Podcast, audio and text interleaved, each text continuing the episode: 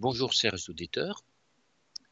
Voilà, aujourd'hui nous allons parler du fameux livre Le Da Vinci Code, qui est sorti en 2003. Le Da Vinci Code est un livre de Dan Brown qui a fait le tour du monde.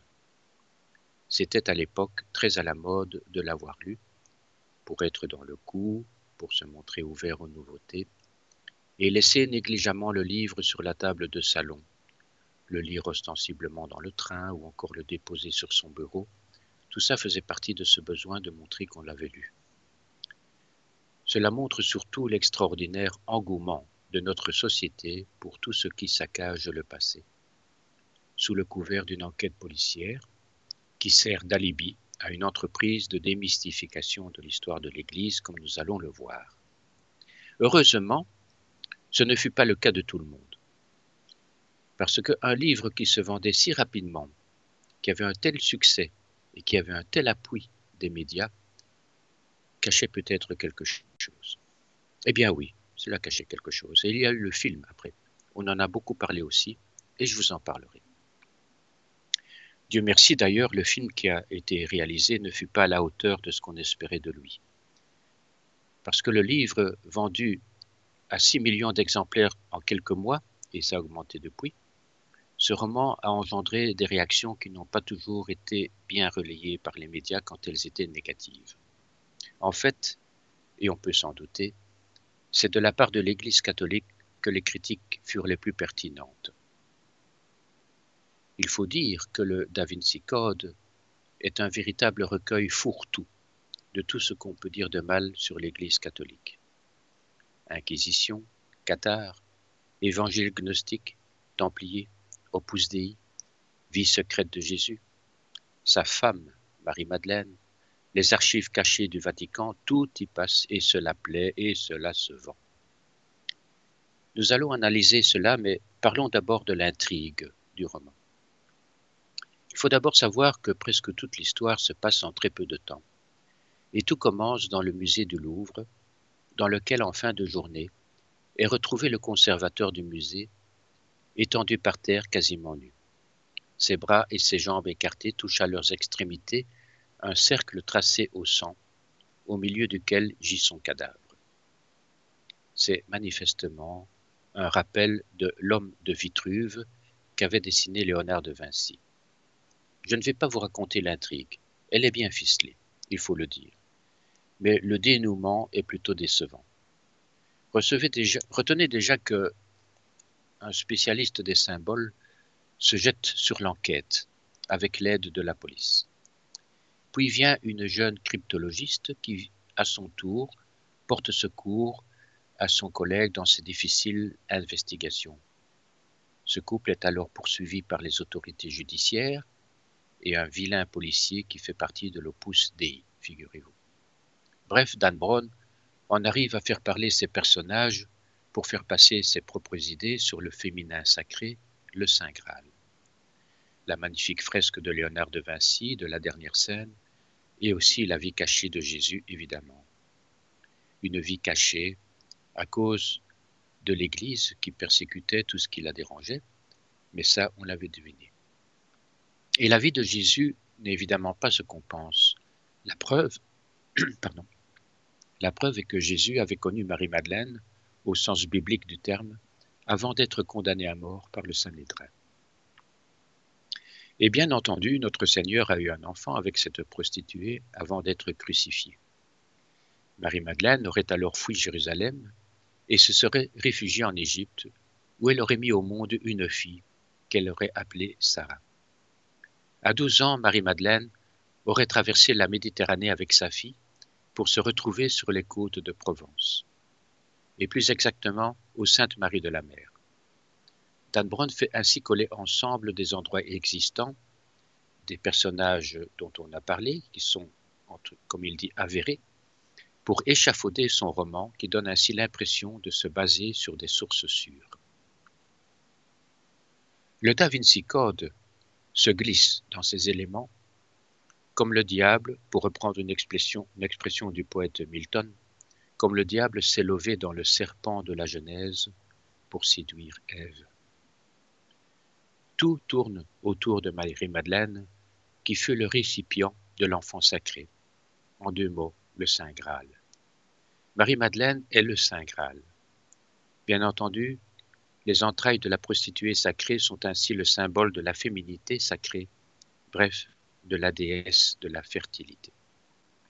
Mais ce n'est pas tout. Maintenant que ce secret d'une descendance de Jésus est bien campé dans le livre, nous nous retrouvons dans le midi de la France, en Occitanie, et plus particulièrement à Rennes-le-Château, dans l'Aude. Car c'est là que des parchemins secrets, eux aussi, auraient été retrouvés par un prêtre plutôt sulfureux, l'abbé Saunière. Et que disent ces manuscrits? Mais tout simplement que les descendances de Jésus et de Marie-Madeleine ont été confirmées par des références écrites et que ces descendances préparent le retour du futur roi de France. Arrêtons-nous ici, car il y a déjà beaucoup de choses à dire. L'enfant de Jésus et de Marie-Madeleine s'appelait donc Sarah. C'est elle, disent les ésotéristes, qui est le Saint Graal, c'est-à-dire que c'est elle qui porte le Saint Gréal, le sang royal de Jésus. Le Graal n'est donc pas un objet, mais bien un réceptacle. Dans le livre, Langton, le spécialiste en symbolique, qui a un avis éclairé sur tout, raconte et je le cite dans le livre, Le Graal est littéralement l'ancien symbole de la féminité, et le Saint Graal représente le féminin sacré et la déesse, qui bien sûr a disparu de nos jours, car l'Église l'a éliminé. La femme qui fut sacrée, celle qui donnait la vie, fut transformée en ennemie. Et dans la foulée, Langton continue en disant que l'Église, presque dès le début, avait assujetti les femmes bannit les déesses, brûlé les non-croyants et interdit la vénération du féminin sacré chez les païens. C'est maintenant Tribbing qui parle. Tribbing, dans le livre, est un très riche historien, complètement fou du Saint Graal. Et que dit-il? Eh bien, il dit que le mariage de Jésus et Marie-Madeleine fait partie du registre historique.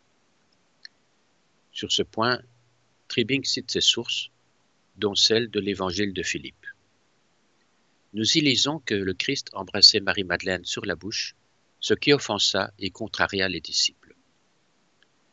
Le secret du Da Vinci Code se réduit à dénoncer cette obsession de l'Église qui a voulu étouffer par tous les moyens et depuis des siècles cette terrible vérité que Marie-Madeleine a porté l'enfant de notre Sauveur. Et donc, l'institution de l'Église, notre foi en fait, ne repose que sur des mensonges imposés par l'institution vaticane. Vous me direz que Dan Brown ne pouvait dire de telles énormités sans preuve. Il les a, ces preuves. En fait, il les prétend.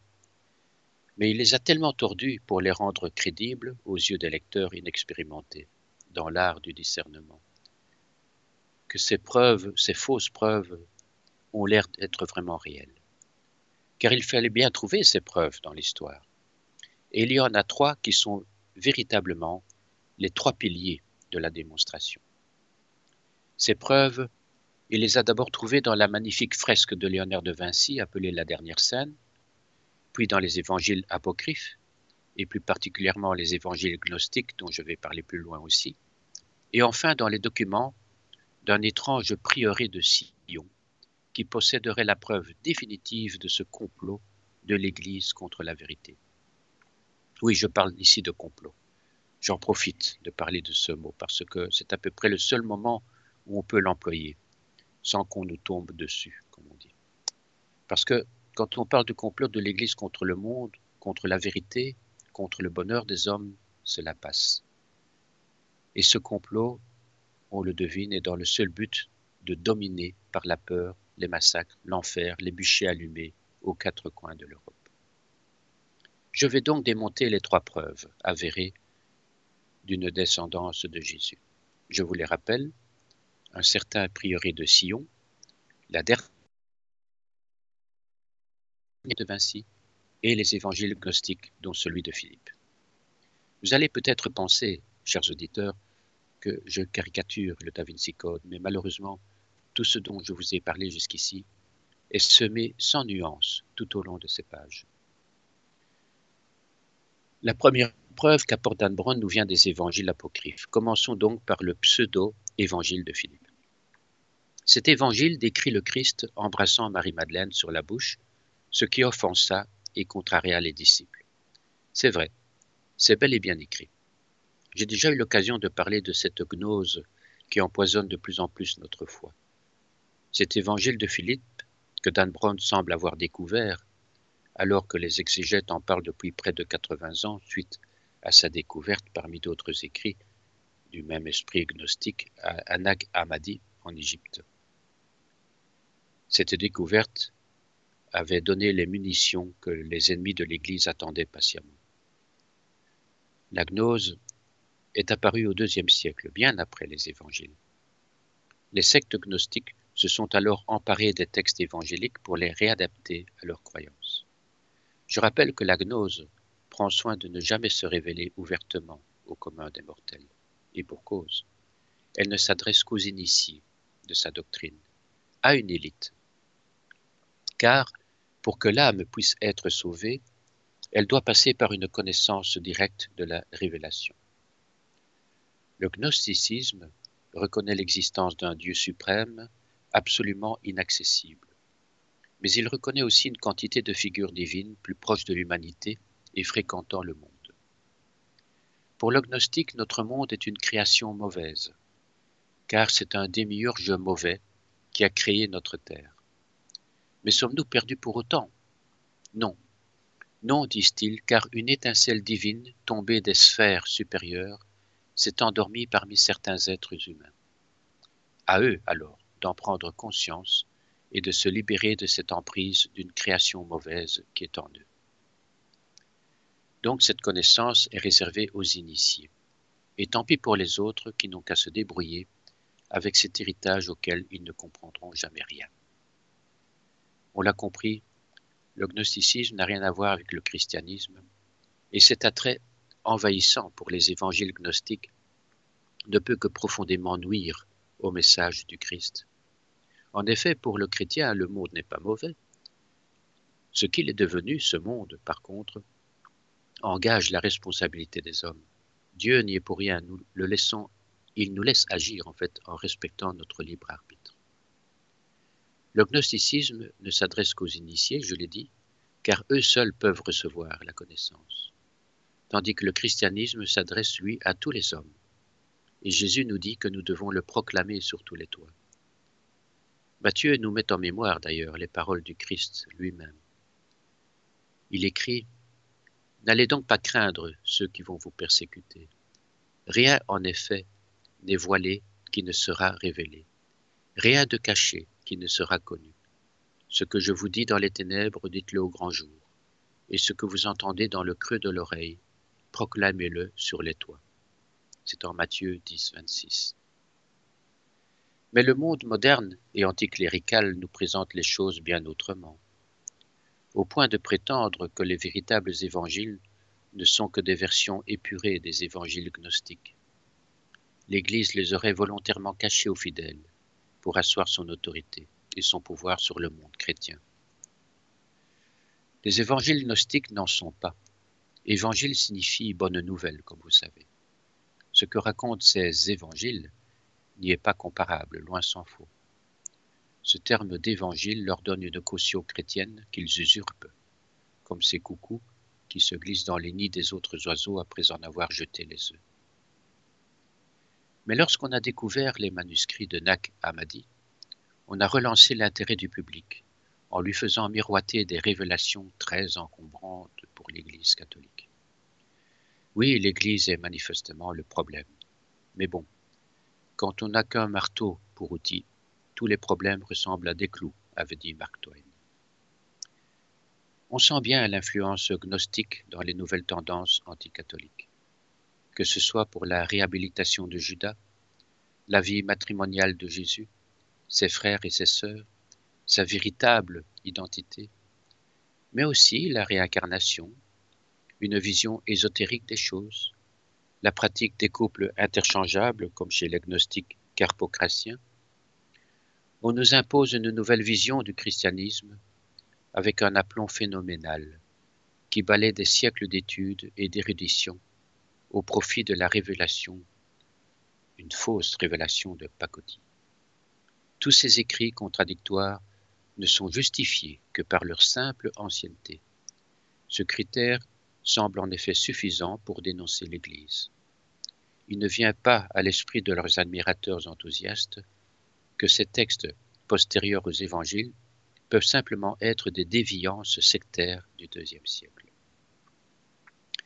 Le gnostique n'a pas la foi. La gnose sera de lui une pure intelligence, à l'image de nous, divinité de la pensée suprême. Les autres hommes ne sont que des non-élus, des pauvres, sans connaissance, est-il dit dans l'évangile de Thomas. L'initié est prédestiné au salut. C'est quelqu'un qui en vaut manifestement la peine, et de ce fait il peut vivre la vie qu'il veut, exemplaire ou débauché, puisqu'il est de toute manière choisi. Il reste étranger aux problèmes des autres êtres humains.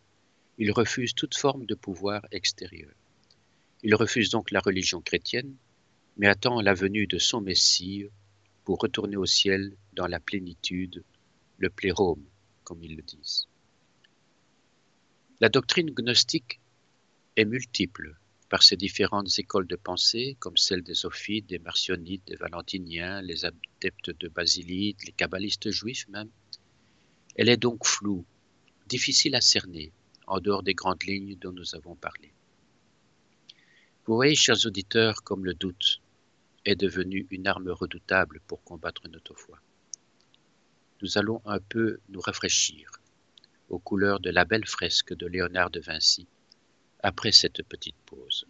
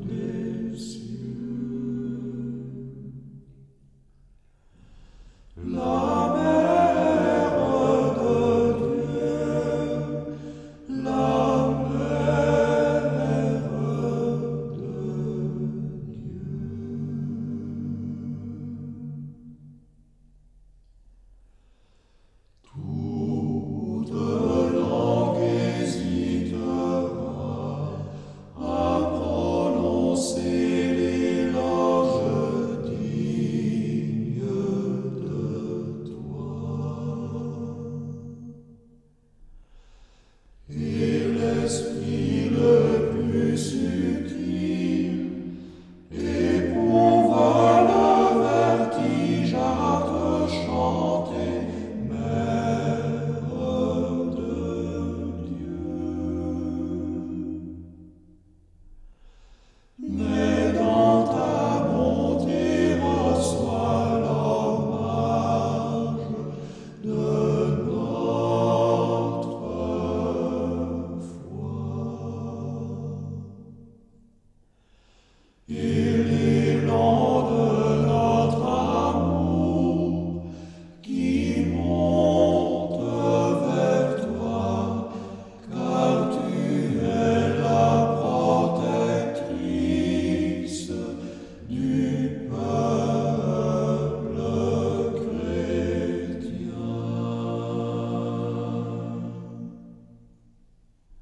Chers auditeurs, nous venons de voir où Dan Brown puise ses sources bibliques, et c'est dans les évangiles gnostiques.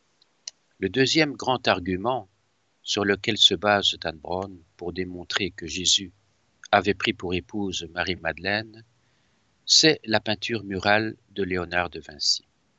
De quoi s'agit-il? C'est une peinture à la détrempe, comme on dit, c'est-à-dire une peinture dont le liant se fait avec une colle animale ou végétale et qui se dilue avec de l'eau. Il faut alors peindre très vite sur le plâtre car la couche posée sèche rapidement et peut donc difficilement être corrigée.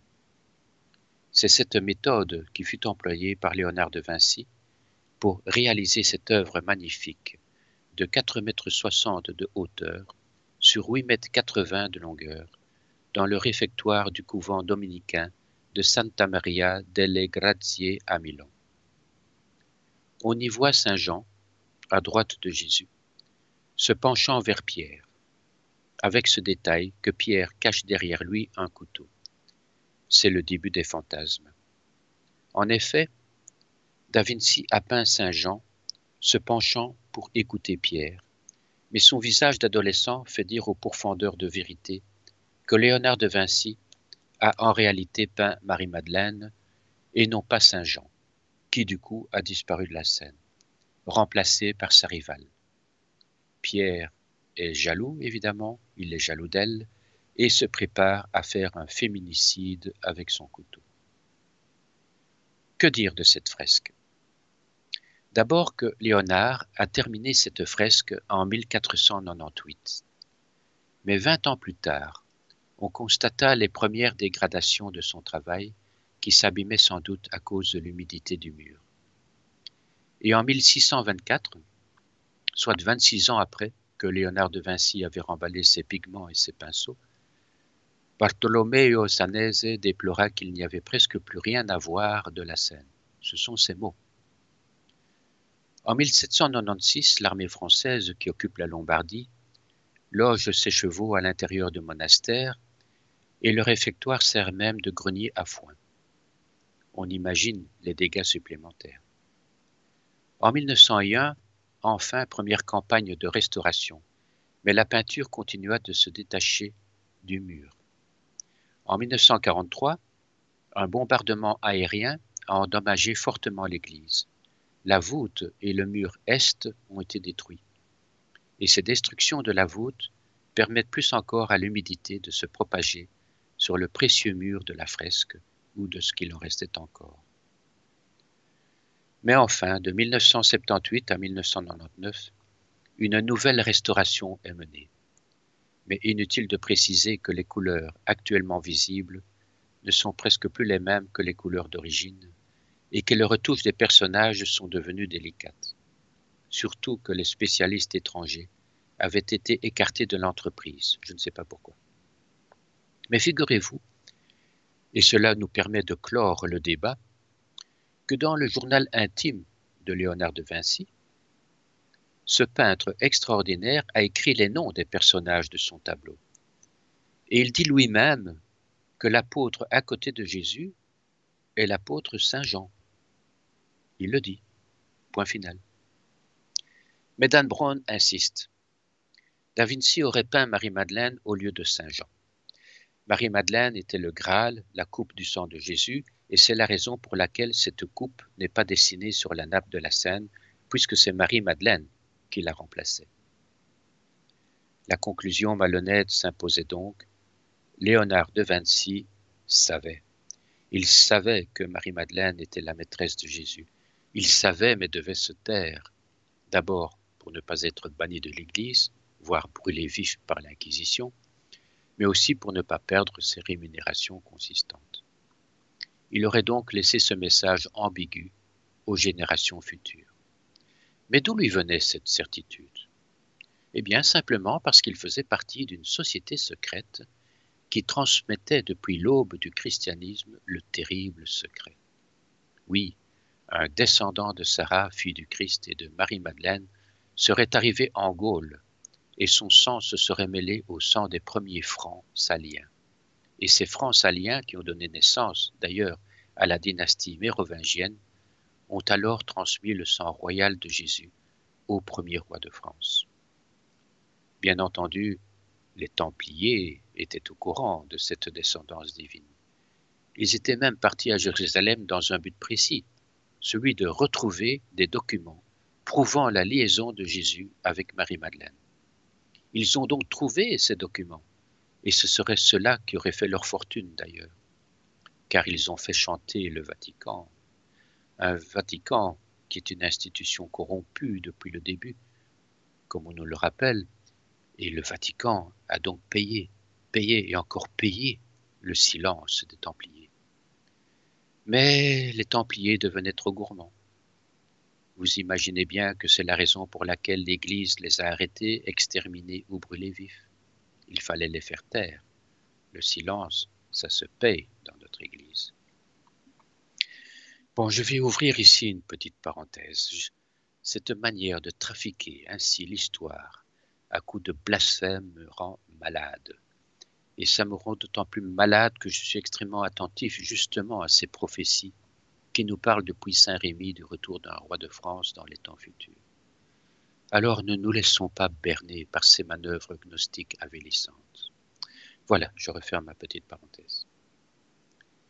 Nous allons maintenant parler de cette fameuse société secrète dont faisait partie Leonardo da Vinci, paraît-il. Quelle est cette société? Eh bien, c'est le fameux prieuré de Sion dont je vous ai parlé et qui sert de preuve par excellence des faits avérés dont parle Le prieuré de Sion est la base archivée de toute l'intrigue. Et il est avéré. Cette formule sous-entend quasiment que tout ce qu'on en raconte est vrai. On apprend ainsi qu'on a découvert en 1975 à la Bibliothèque nationale des parchemins enregistrés sous la dénomination dossiers secrets, dans lesquels figurent des noms de certains membres célèbres du prieuré, comme Sir Isaac Newton, Botticelli, Victor Hugo, Jean Cocteau et bien entendu Leonardo da Vinci. Bref, tous les grands maîtres depuis la fondation de l'ordre clandestin, à partir de Godefroy de Bouillon, des Templiers et des Jean de Gisors. Du beau monde, en vérité. Et le dernier en date fut Pierre Plantard, qui communiqua épistolairement avec Michael Begant, Richard Leight et Henry Lincoln, qui sont les auteurs de deux livres à succès que vous connaissez peut-être, L'énigme sacrée et le message et ces livres ont remis au goût du jour la vieille théorie d'une descendance de Marie-Madeleine avec Jésus. Mais il y a un hic, ce sont les parchemins découverts. Remarquez au passage le choix de leur dénomination. Parchemin apporte une connotation ancienne, quasiment authentique.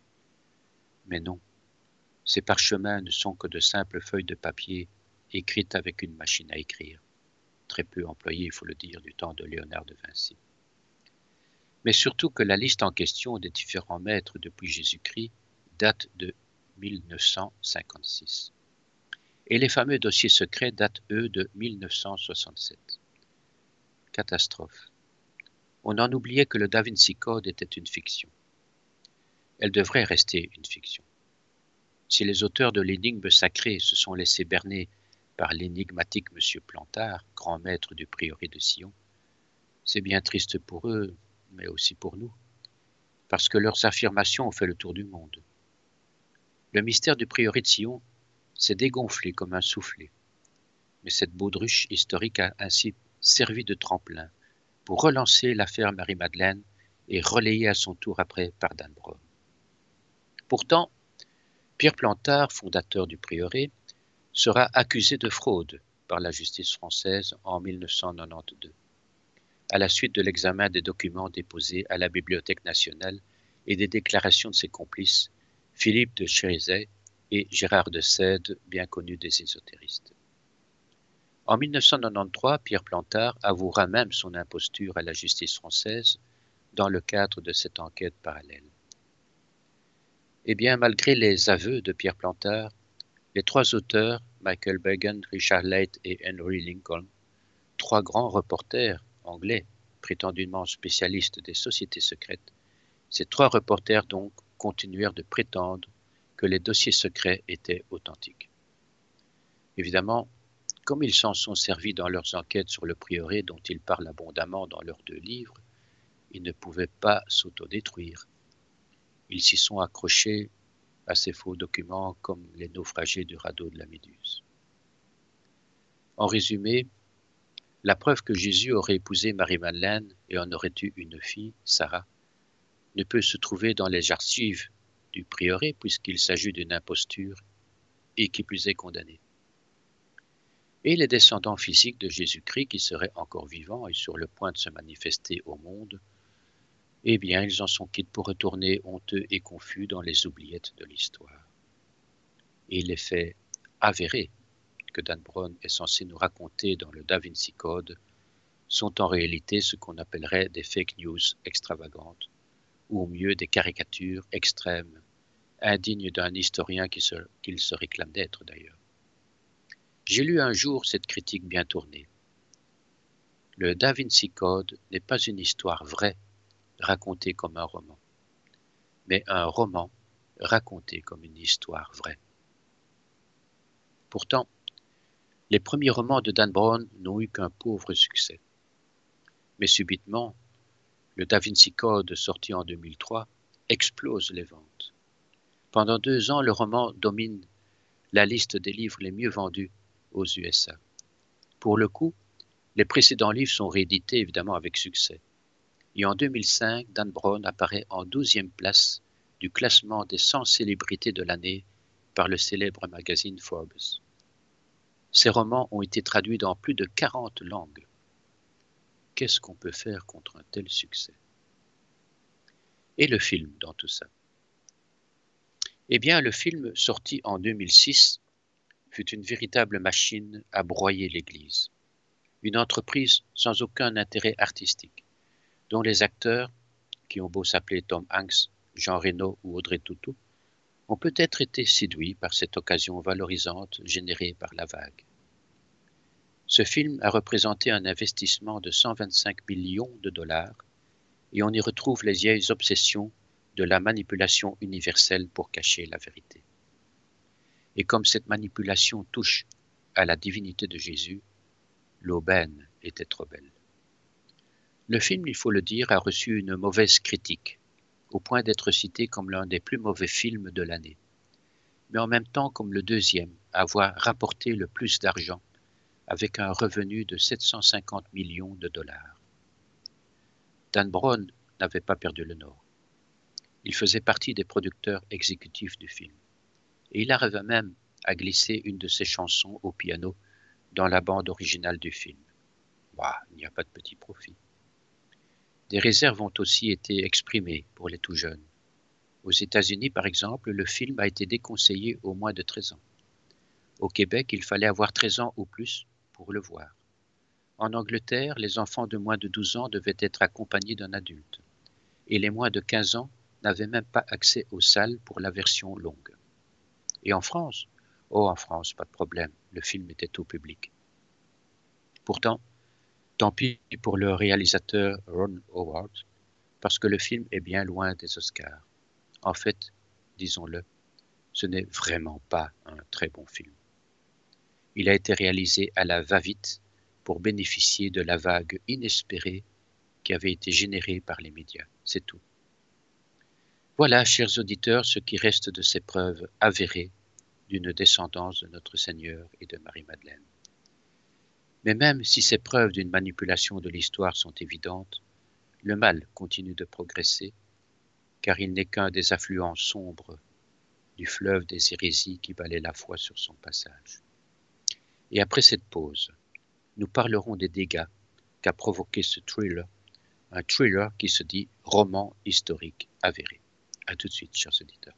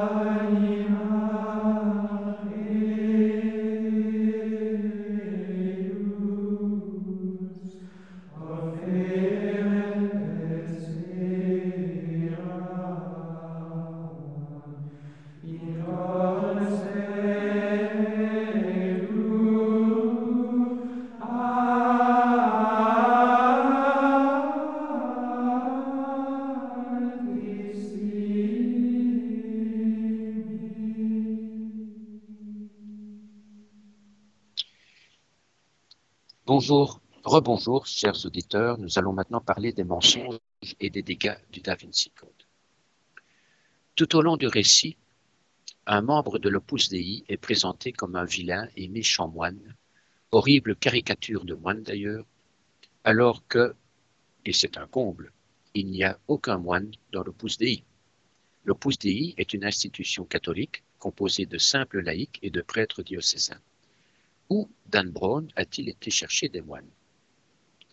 Et tout est à l'avenant d'ailleurs. Parler de robe de bure, de congrégation pour cette institution qui est composée de laïcs prouve une méconnaissance totale de sa nature et de son esprit. Cela contraste avec la prétention de l'auteur de se référer à des événements historiques précis. Donc, dès le début de l'histoire, Dan Brown s'est complètement planté. Le premier fait avéré du moine Silas, élément important de l'intrigue, est déjà un faux. Après la sortie du roman aux États-Unis, des files de curieux se sont précipités à New York, au siège de l'Opus Dei, 243 Lexington Avenue, pour y rencontrer le vilain moine Silas, anti-héros du livre. Ses lecteurs, hélas, avaient pris pour argent comptant des affirmations sans fondement, incapables de faire la distinction subtile entre la fiction du roman et la réalité. Bien entendu, les responsables de l'Opus Dei se sont fait un plaisir de les introduire dans les lieux et d'ainsi leur montrer que l'Opus n'était pas vraiment une association occulte faisant trembler le monde et sacrifiant même peut-être de petits enfants au cours de messes noires.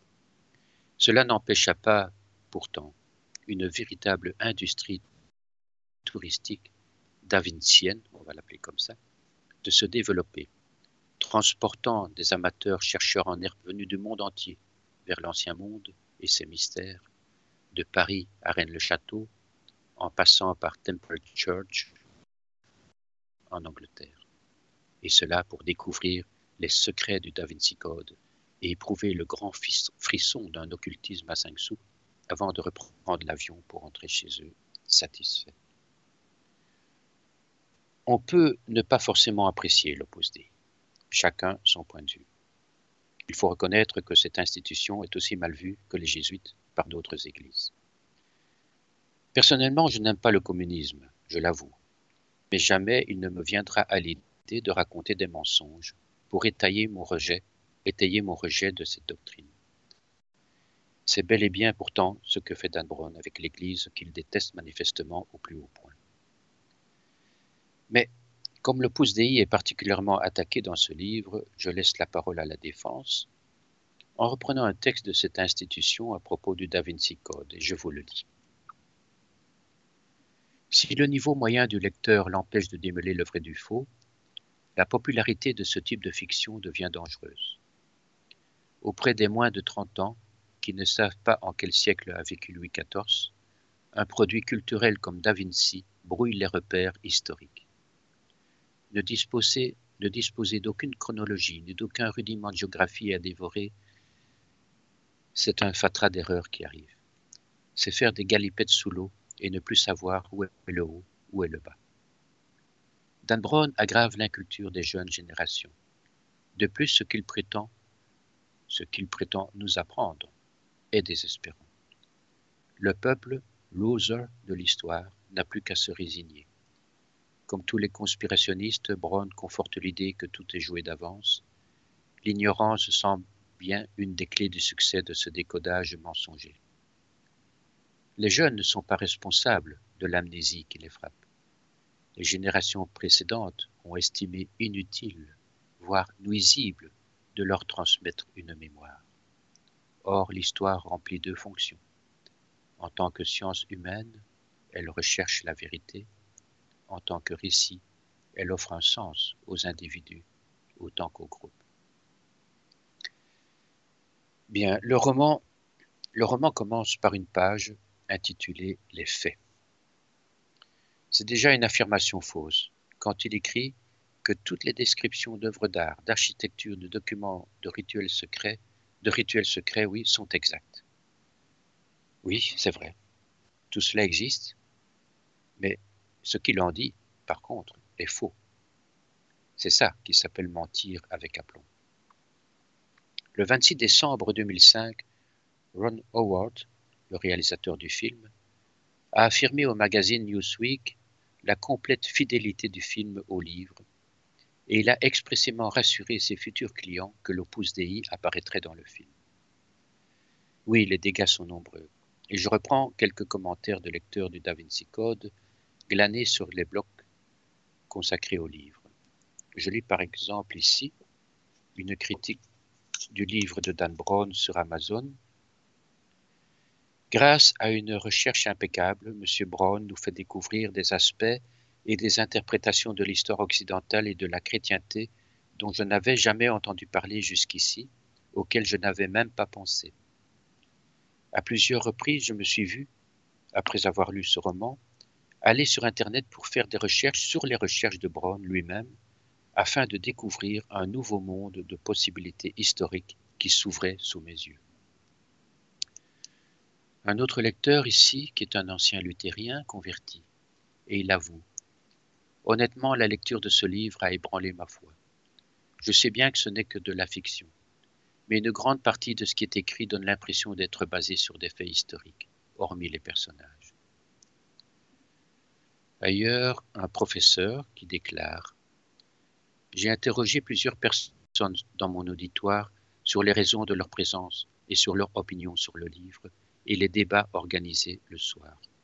Une femme nous parla de son fils adolescent qui réchignait à recevoir le sacrement de confirmation et qui pourtant, après avoir lu le livre, découvrit un Jésus plus crédible, compréhensible et même plus humain. C'est ce qui lui a fait poursuivre sa voie. Vous voyez le genre de dégâts de ce livre, admirablement soutenu par les médias qui ont écrit dès sa sortie d'ailleurs des critiques dithyrambiques. Ah oui, j'oubliais de le dire. Le DaVinci Code se trouve aussi sur PC, bien sûr, sous forme d'un jeu d'action. On y lira Confrontez-vous à la mystérieuse organisation qui vous pourchasse pour révéler un secret qui changera l'humanité à tout jamais. Devinez quelle est cette mystérieuse organisation sans scrupules. Vous avez aussi le DaVinci Code en streaming. Dans la critique enthousiaste, vous lirez que les indices pointent une organisation religieuse clandestine prête à tout pour protéger un secret qui menace un dogme acquis depuis 2000 ans. Quelle est cette organisation religieuse clandestine? À vous de deviner. Mais Brown n'a de toute façon rien inventé.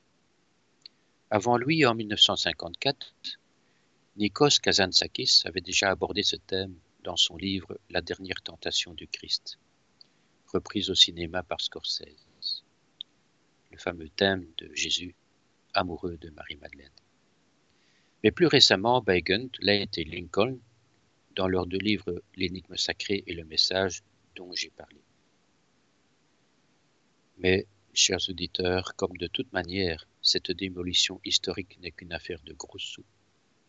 Michael Bacon et Richard Leight ont déposé plainte contre Dan Brown, les deux auteurs de l'énigme sacrée, qui avaient en effet déjà exploité la vie secrète de Jésus avec Marie-Madeleine dans leur ouvrage, accusèrent de plagiat Dan Brown. Ils espéraient évidemment être dédommagés en monnaie très sonnante et très trébuchante, mais la justice anglaise les a déboutés. Pitoyable, non? On voit que l'affaire n'a rien à voir avec une vérité qu'on voudrait défendre. Non, la soi-disant vérité n'est qu'une triste histoire de gros sous. Rien d'autre que de gros sous. Ron Howard et ses équipes ont pu obtenir l'autorisation exceptionnelle de filmer des scènes à l'intérieur du musée du Louvre. Mais les autorités religieuses britanniques n'ont pas accordé à Ron Howard le droit de tourner des séquences du film dans l'abbaye de Westminster. On peut facilement le comprendre et c'est tout à leur honneur. Le tournage a donc eu lieu dans une autre église londonienne, la Lincoln Church. Mais même là, des manifestations ont bloqué le tournage. En France, c'est l'église Saint-Sulpice qui a refusé d'ouvrir ses portes à l'équipe de tournage et c'est rassurant. Thomas Gaidir, dans la revue Esprit et Vie, explique à propos du Da Vinci Code à la lumière de la précieuse analyse philosophique de la thèse du complot que nous donne Alain Finkielkraut dans La sagesse de l'amour, la mise en scène des catholiques comme voleurs de secrets fondamentaux, liés en l'occurrence au culte païen du féminin sacré, l'évocation de leur pouvoir occulte ainsi que l'accusation de leur mainmise sur l'art, tous ces thèmes renvoient bel et bien à la représentation que les, nazis, se faisaient sur les juifs. Chose étonnante, dans ce phénomène de société, la plupart des Occidentaux préfèrent souvent les romans extravagants comme celui-là, des thrillers qui démolissent l'Église, révélant des secrets cachés, des scandales du Vatican, alors que souvent ils ne connaissent pas leur propre évangile et l'histoire de leur foi.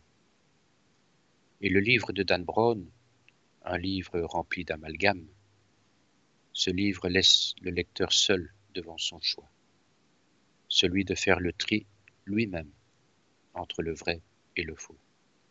Parce que ce qui est pervers dans ce roman, c'est que dès la première page, Dan Brown annonce que les faits, les lieux et les personnages sont avérés. Dans ses affirmations, il faut le rappeler, se love véritablement le mensonge. Pourtant, le Christ n'a-t-il pas dit Prenez garde que personne ne vous séduise. Hélas, pour ce qui est du Da Vinci Code, ce fut fait pour plus d'un lecteur. L'ennemi du genre humain est puissant, mais il a déjà perdu la bataille. Je veux terminer sur une note positive. J'ai lu un jour cette petite réflexion. Ne perdez jamais le sens de l'humour, en particulier avec les films, les livres et le monde flottant de la diversion. Votre bonne éducation et votre bonne humeur sont votre meilleure défense. Voilà. Je vous souhaite une belle journée, chers auditeurs, mais surtout une très belle fête de Noël, dans la joie de la venue de notre Rédempteur. En attendant l'année nouvelle. À bientôt.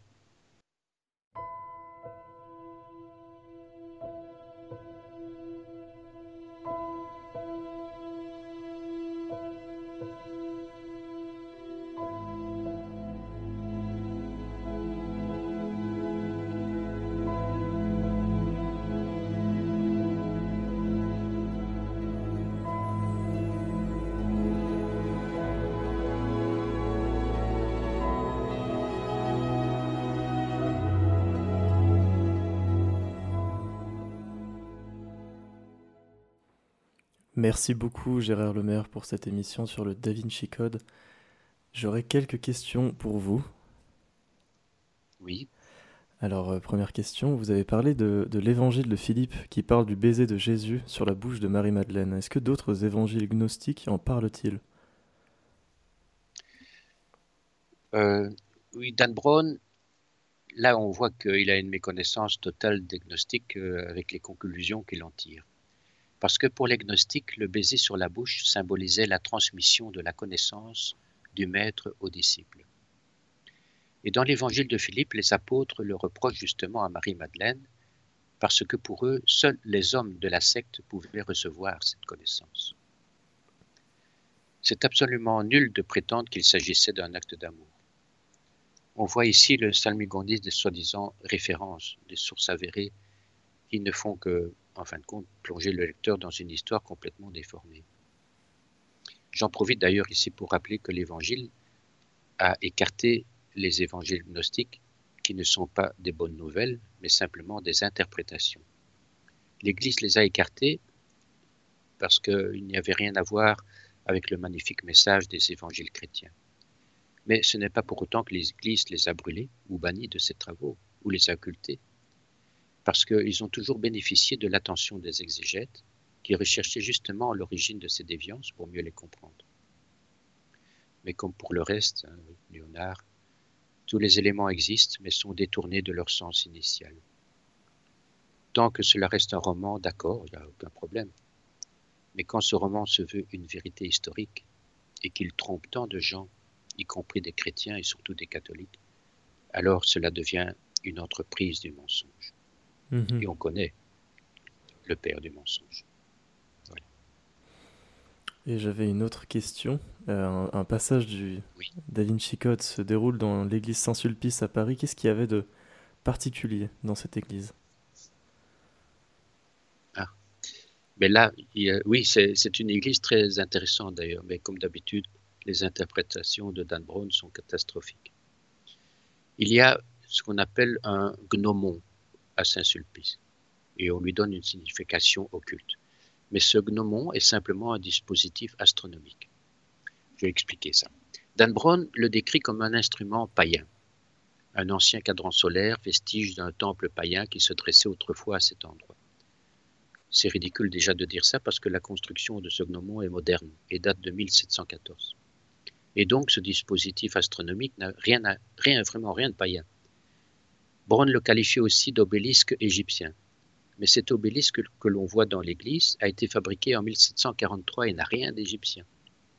Alors de quoi s'agit-il? Eh bien, le gnomon, on l'appelle la méridienne. C'est la méridienne de l'église Saint-Sulpice. C'est un appareil conçu pour projeter l'image du soleil sur le sol. La lumière du soleil passe à travers une petite ouverture ronde dans un vitrail, à peu près 25 mètres de hauteur, et le fin rayon de soleil forme sur le sol une petite tache de lumière qui croise la ligne méridienne chaque fois que le soleil est à midi. Cette méridienne remonte jusqu'à un obélisque qui est éclairé près, de son sommet le jour du solstice d'hiver. On a disposé un, obélisque pour que le rayon du soleil puisse remonter tout le long parce que s'il n'y avait pas cet obélisque, il faudrait prolonger l'église de plusieurs dizaines de mètres. Le gnomon a pu être également utilisé pour mettre à l'heure des horloges à l'époque. Mais quel était son but? Eh bien, depuis le premier concile de Nicée, en 325, l'Église d'Occident avait exigé que Pâques soit célébrée le dimanche après la pleine lune qui suit le 21 mars, qui, à l'époque, correspondait en effet à l'équinoxe de printemps. Le calendrier julien était imprécis. Le 21 mars tombait plus ou moins dix jours après l'équinoxe de printemps. Et ce problème a été résolu par l'introduction du calendrier grégorien du pape Grégoire. Voilà, vous voyez, ça n'a rien à voir avec un dispositif occulte. Tant qu'on y est, la Roseline Chapelle en Angleterre, dont parle Dan Brown, en Angleterre, n'a pas été construite par les Templiers d'abord, et le méridien qui, selon Brown, passe par Roslyn et Paris ne peut même pas exister. Ce serait un méridien oblique. Dan Brown ne sait manifestement même pas ce que c'est qu'un méridien. Enfin, on n'est pas à une invention près dans, le livre. Voilà. Tout à fait. Et euh, j'avais une dernière question pour vous. Euh, Dan Brown a aussi écrit un, un autre livre qui s'appelle Ange et démons. Est-ce que c'est un livre qui est écrit dans le même esprit? Ah, hélas, oui, À propos de Da Vinci Code, euh, d'ailleurs, l'historienne Sandra Miesel avait prétendu que le livre contient tant d'erreurs qu'elle était surprise quand elle trouvait dans le Da Vinci Code quelque chose d'exact. Bon, c'est une boutade, mais ça en dit long quand même. Impossible de croire que tant d'erreurs soient des erreurs involontaires. Parce que ce livre est une véritable propagande antichrétienne et surtout anticatholique. Pourquoi c'est le cas, c'est un autre problème. Da Vinci Code est un roman, c'est-à-dire une œuvre de fiction. Maintenant, oui, Dan Brown a écrit un autre livre, Ange et démons, et ce livre est une attaque directe alors là du Vatican. Il y a une intention de nuire qui est évidente. Et d'ailleurs, Brown s'est empressé dans la foulée d'en faire un deuxième film. Voilà.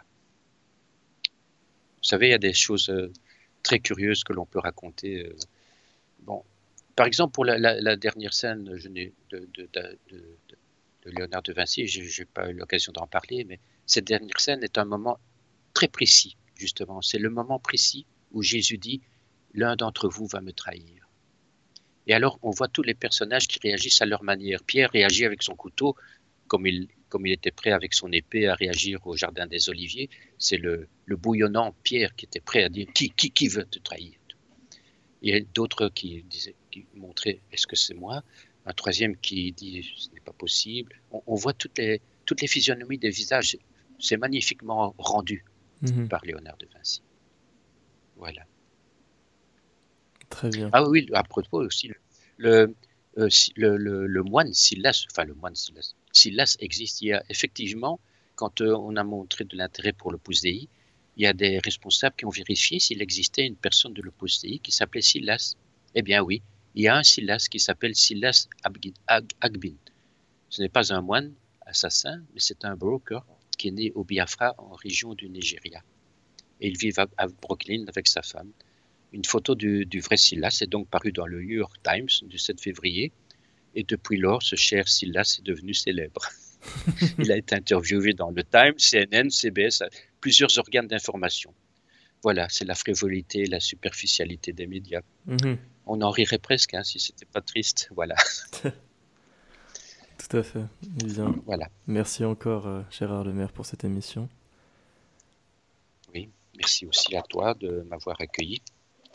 Et alors, euh, si vous voulez toujours bien de moi, la prochaine fois, c'est le 10 janvier. Tout à fait. L'Église et les croisades. Tout à fait. Vaste programme encore. Hein. Vaste programme. À, bientôt, alors. Hein.